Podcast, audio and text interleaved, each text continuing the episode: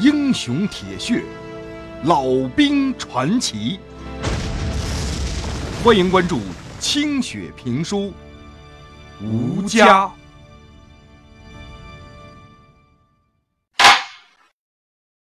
上回书说到，一听说这老旦吕连长、老连长居然要带着老兵、新兵们这些男人们一块儿出山打鬼子去。男人们倒都是跃跃欲试，可是女人们不干了。好家伙，一夜之间，黄家冲所有的女人们全知道信儿了。新兵、老兵家里边都被女人们闹翻了天了。第二天，麻子妹就纠集了七八个悍妇、泼妇啊，把正在屋里边光腚洗澡的老旦就给堵屋里头了。好家伙，这顿破口大骂呀，恨不得就把老旦的皮儿给扒下来！你才过了几天不嚼枪子的安生日子，身上的伤疤刚长上皮，你就又待不住了啊？你是不是一年没沾女人鸡巴毛，长到心里边去了？老旦子，玉兰走了，难道这冲里边就再没有一个称你心的妹子？难道我们黄家冲的黄花闺女都是没长肉缝的铁裤裆，容不下你那根棒槌呀？你老娘我就知道时间长了你就熬不住，可你熬不住还扯上我们家女婿做什么呀？我拿草药我喂了你半年，不是让你去打仗的。这一走，鬼知道后年马月能回来呀？我妹子家里男人不在，你让她靠谁去？大哥呀！海群儿这人没啥子主意，你当哥说东，他从来不知道奔西。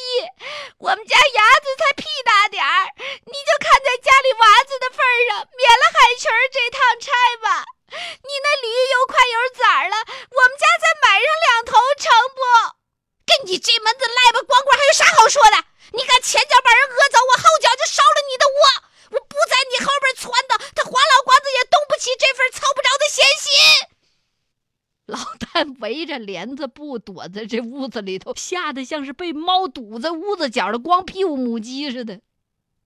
长这么大，头一回被一堆女人唇枪舌剑的围攻，想还嘴都找不着说话的缝。女人们叽叽喳喳的在外边骂，那冲击力比得上一鬼子中队的冲锋。刘海群家的那个说到最后，简直恨不得掀开帘子就要进来，把这老旦给吓得不行啊！这光着腚正洗澡呢，赶紧爬上窗户，伸手拿过挂在窗户外边的裤子，然后揪着那房棱子就上了房顶了。老旦坐在房顶上，看着院里头这帮横眉怒目、凶神恶煞的嚣张娘们们。有点好笑，你说啊，自己一大老爷们儿，这刀枪火海的都闯过来的人，被这么几个泼妇赶到屋顶上来了，这叫未曾交手就缴了械了。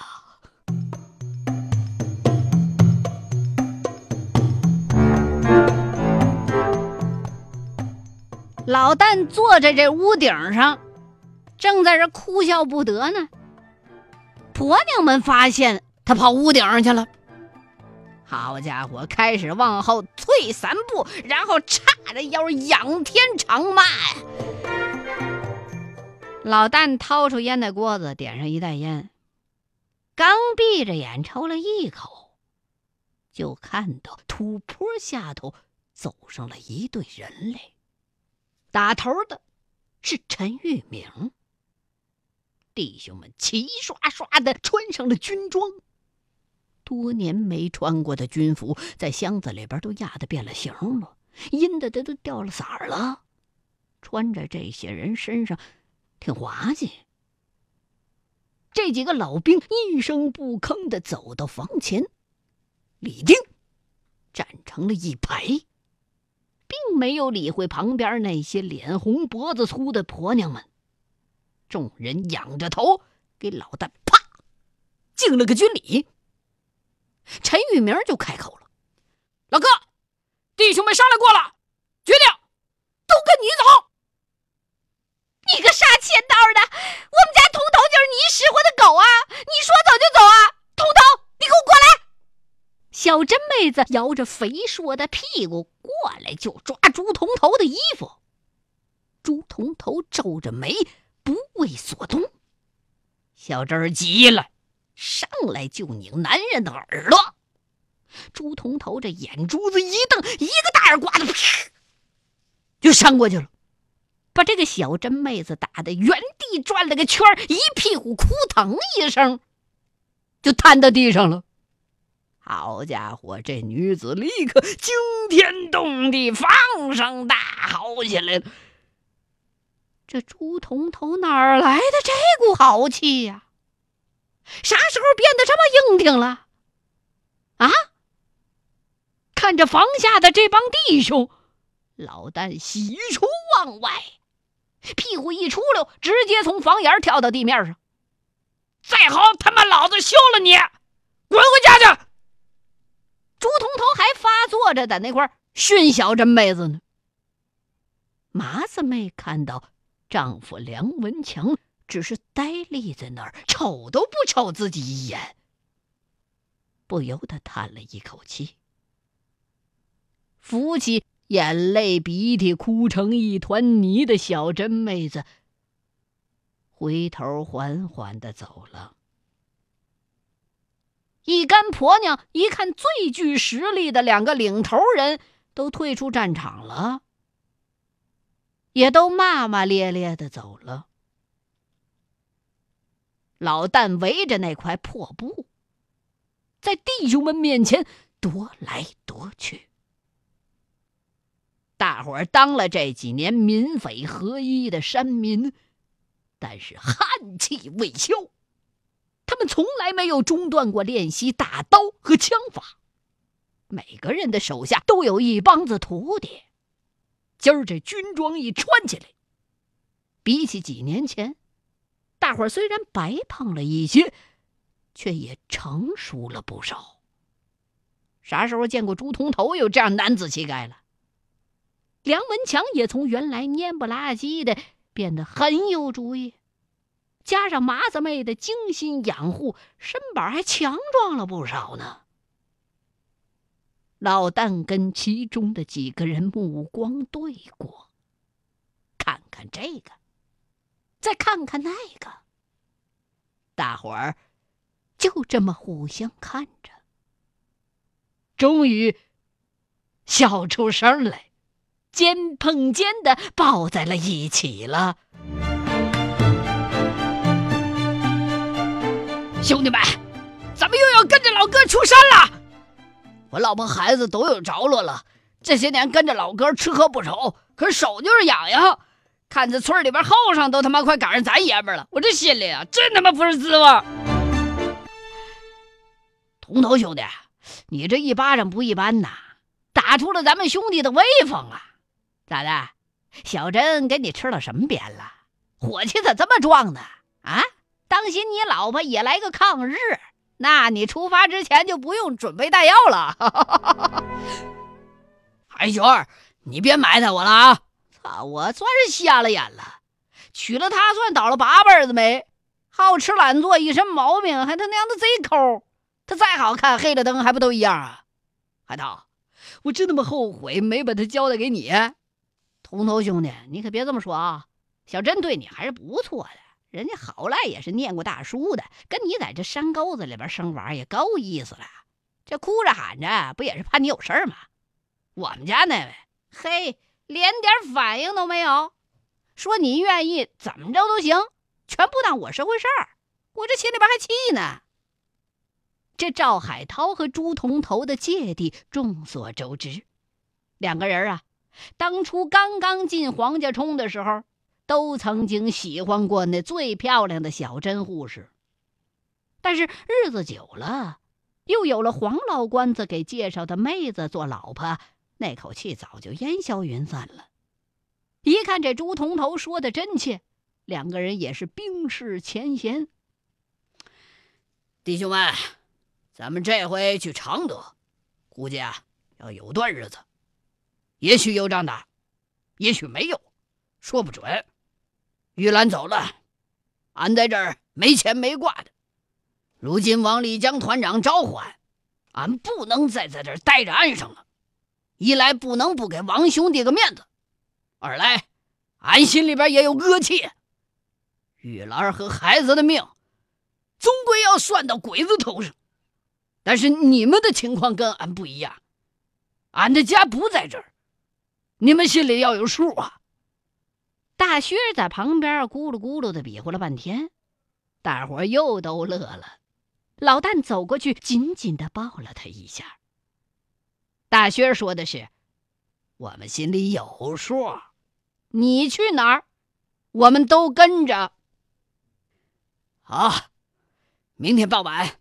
带着后生们出发，海涛检查一下武器，大薛准备粮食，童头去搞点好酒，海泉把车料理好。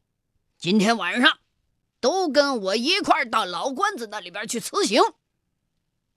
老旦说罢，一把将烟袋锅子扣在了门框上。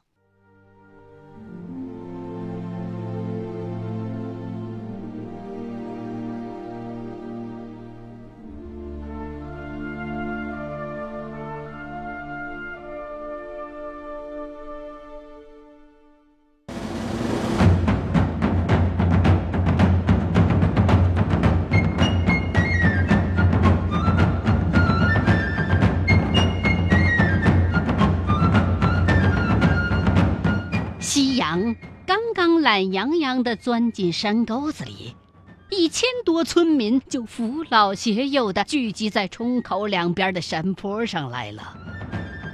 女人们叽叽喳喳、三五成群地闲聊张望，男人们水烟筒子吧嗒吧嗒作的山响，声音就像开春的时候乌鸦在换那窝里边的树枝。大伙愉快地等待着。等待着老旦一行二十多人的队伍。这二十多人奔赴常德战场，在乡亲们看来简直是一次壮举。不少的村民在长沙、岳阳或是常德、湘潭都有七大姑八大姨的亲戚，几年下来也没什么音信儿。他们还想要这些后生顺路给亲人带个信儿。黄老官子都点头应了。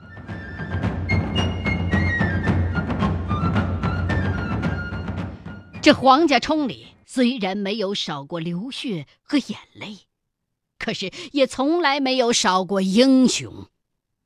年过四旬的男人们心里都藏着各自的豪迈故事。安逸的岁月磨掉了身上的伤疤和老茧。却没有磨掉他们的汗气。冲里边至今还有不少的老人，年年都带着子嗣进山，徒手抓蛇，捕猎野兽。他们用这样的方式，时刻提醒自己，鞭策后人：人心无畏，则万物不畏。眼见的长大成才的后生们要远离乡里，乡亲们虽有些不舍。却很希望他们早日建功立业，续写黄家冲的乡土传奇。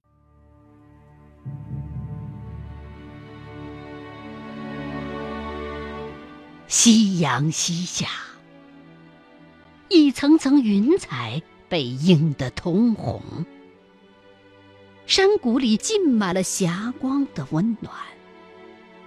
村口两边的山坡上，人声鼎沸，星星点点的烟袋锅子忽明忽暗，就像萤火虫一样星星点点。老人们的咳嗽声，娃子们的哭喊声，女人们哄孩子的安慰声，男人们肆无忌惮的放屁声，以及被人群惊得回不了窝的鸟雀的鸣声。在山谷当中交织成一片莫名的回响。老旦突然想起了板子村土地庙里拜神的情景，和此时有些神似。一种神圣感油然而生。这客居多年的异乡，竟然也让自己如此的留恋了。黄家冲，此去何时归来？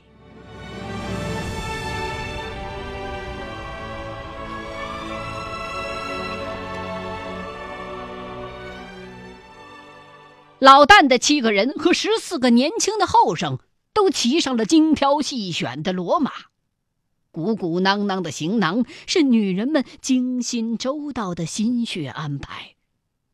黄瑞刚和二伢子俨然像是老兵了，骑在马上仍然腰杆挺直。其他的年轻人不时的瞅瞅两个人，也煞有介事的挺胸熬肚的学着模样。老旦一行七名老兵，戎装在身，钢枪斜挎，磨得发毛褪色的武装带一扎，都让村民们眼前一亮。朱铜头的衣服被小珍妹子连夜改了尺寸，又宽又大，居然像半个将军了。梁文强悄悄地告诉老旦，昨儿后半宿，朱铜头跟小珍一炮干到天亮。他们家那牲口饿得嗷嗷直叫唤，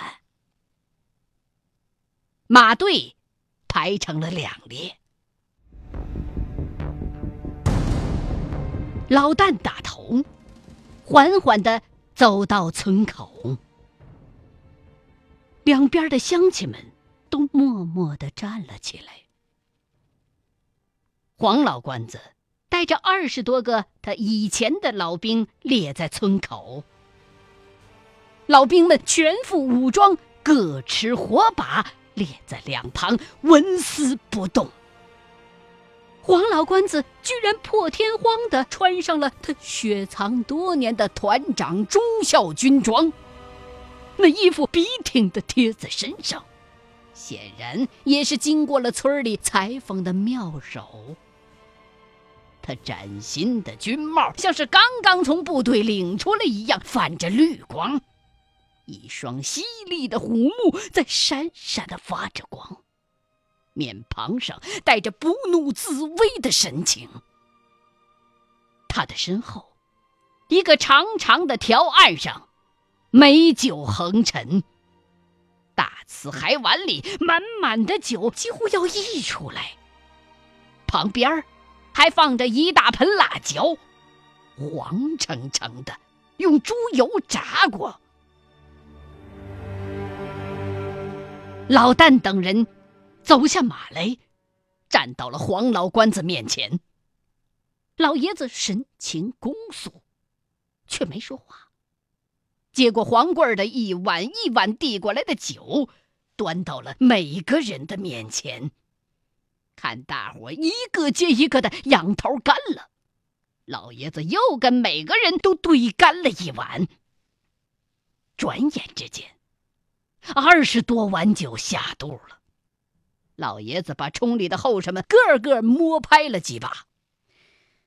在家靠我，出门你们要靠老哥和身边的弟兄。离开这黄家冲，天大的事儿，任你们去折腾。战场上生死有命，回得来的，回不来的。都给我和你们的爹娘有个说法！我黄家冲的男人没有孬种，只有威震八方、顶天立地的汉子。既然要走，要去打天下，就打出个样子回来，不准在鬼子面前栽了威风，也不能在部队里栽了面子。喝了这酒。再吃下这盆辣椒子，记住生养你们这帮崽子的黄家冲的乡亲们！黄老官子大手一挥，一个老兵端过来那一大盆辣椒。黄瑞刚眼中噙泪，双手各抓起一大把辣椒，放进嘴里大嚼了起来。其他的后生也不含糊。一捧一捧的吃，等端到老旦几个人眼前，一盆辣椒就不剩几根了。老旦拿起盆底的两根辣椒，放进嘴里，慢慢的嚼着，感慨良多。这些年来，他已经习惯了这里的民风。一碗辣椒就可以下半斤酒，吃饭可以没酒，却少不了辣椒，否则这饭呢就没法子吃。黄家冲夹沟里的辣椒细长香辣，方圆百里都有名。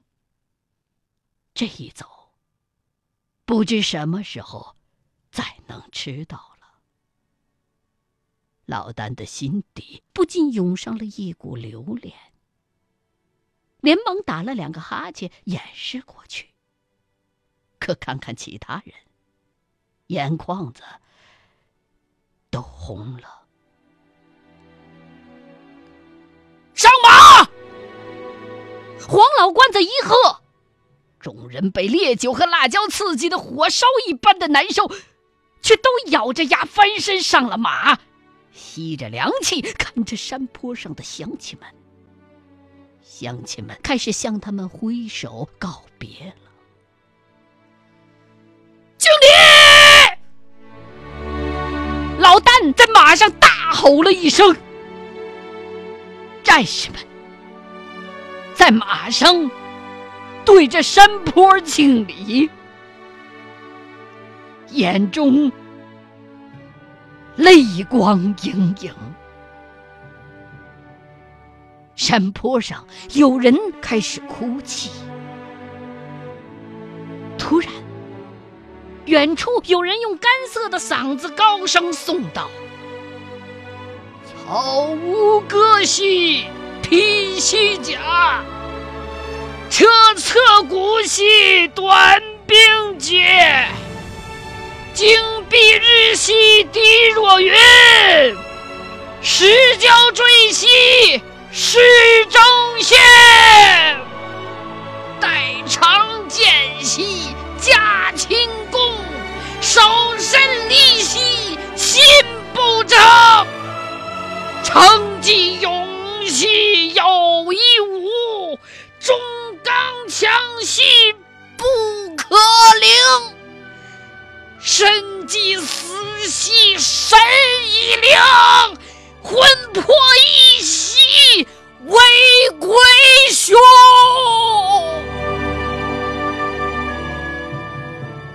众人抬头望去，只见。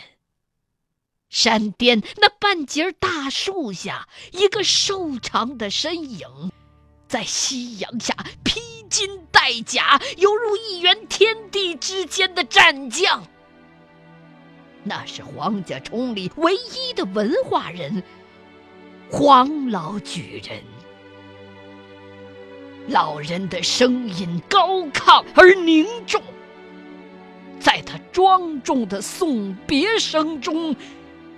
女人们终于在远去的战士们身后哭成了一片，但是没有一个人追出去的。渐渐的，哭声在罗马蹄声中远去。战士们回望那山里的夜空，不禁豪气干云。